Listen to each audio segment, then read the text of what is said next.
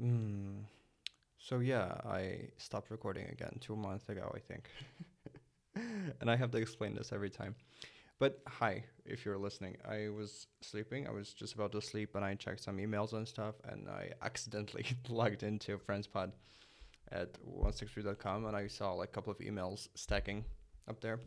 And I was also logging into my Weibo account, which are like five or six people who were sending me messages over the month and I didn't check in on that, so I'm so sorry. And I just replied this as a as a podcast episode, I guess.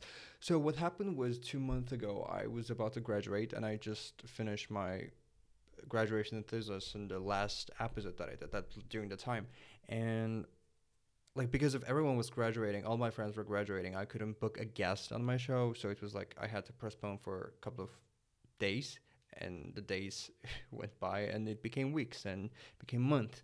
And then i came back to beijing for a lot of stuff and then it ended up that i ended up finding a job here and i had to rent a house to start my new life. And it's not a piece of cake to rent a house in beijing to be honest if anyone knows um, how hard that is to rent a house and to find a job here especially in this like special situation this year.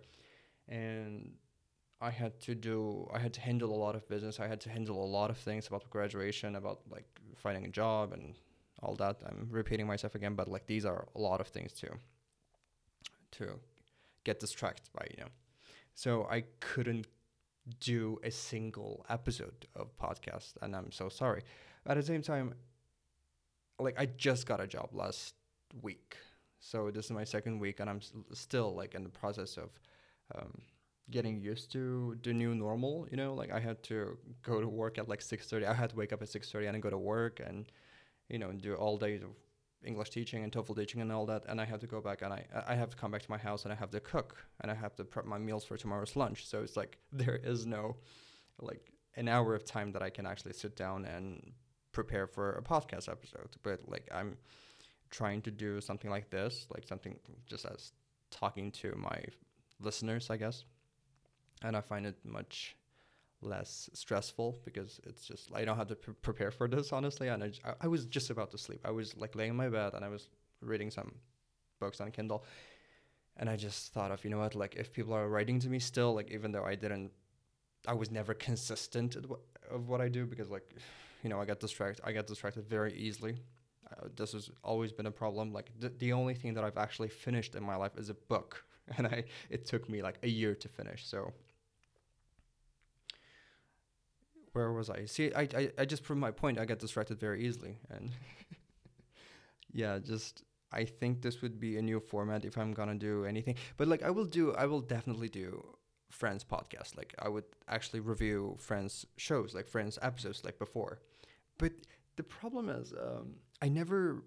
I don't think I've ever reviewed a Friends episode as, uh, you know, just as a Friends episode. I always use this TV show as a media or as, as, as a mean as means to explore my own life. Like uh, mostly we're just talking about our own lives. We never like seriously talk about this um, episode by itself. But people like it. People like me talking about my own boring little life. But you know, if that's what like people need, I think I will.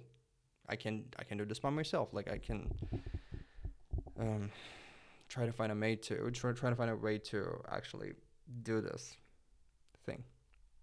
And I'm not gonna cut this because I'm very tired and I have to work tomorrow.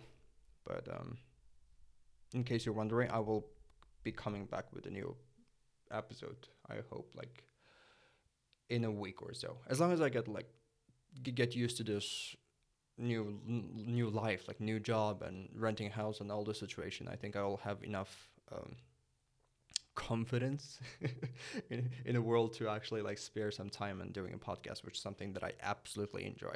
Like one of the most enjoyable things that I've ever done in my life. So I would never, um, let's just say, cut this out of my life, but I will.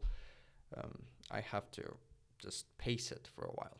So hope you can enjoy this little talk and hope you can like actually forgive me for not providing with the best material in the world. But um, I will come back and I hope everything will be okay. Like if anyone's graduating, if you're facing the same problems and you know stuff, I just want to tell you that everything will be fine. like at the end, if um, you don't mind getting tired or doing starting from the bottom, like I think if as long as you have the mentality of like you're gonna get really stressed and you're gonna get really tired, um, I think you can earn a living anywhere you want. So you know, just a word of encouragement because I have to remind myself every day when I'm going out of the house. So yeah, and I hope to see you guys or send an app like upload an episode within a week. And not I'm not promising. I won't promise anymore because I like I'm kind of known by um, postponing my shows at this point. But you know, I will try. Thank you. Thank you for your patience. Bye bye, and good night.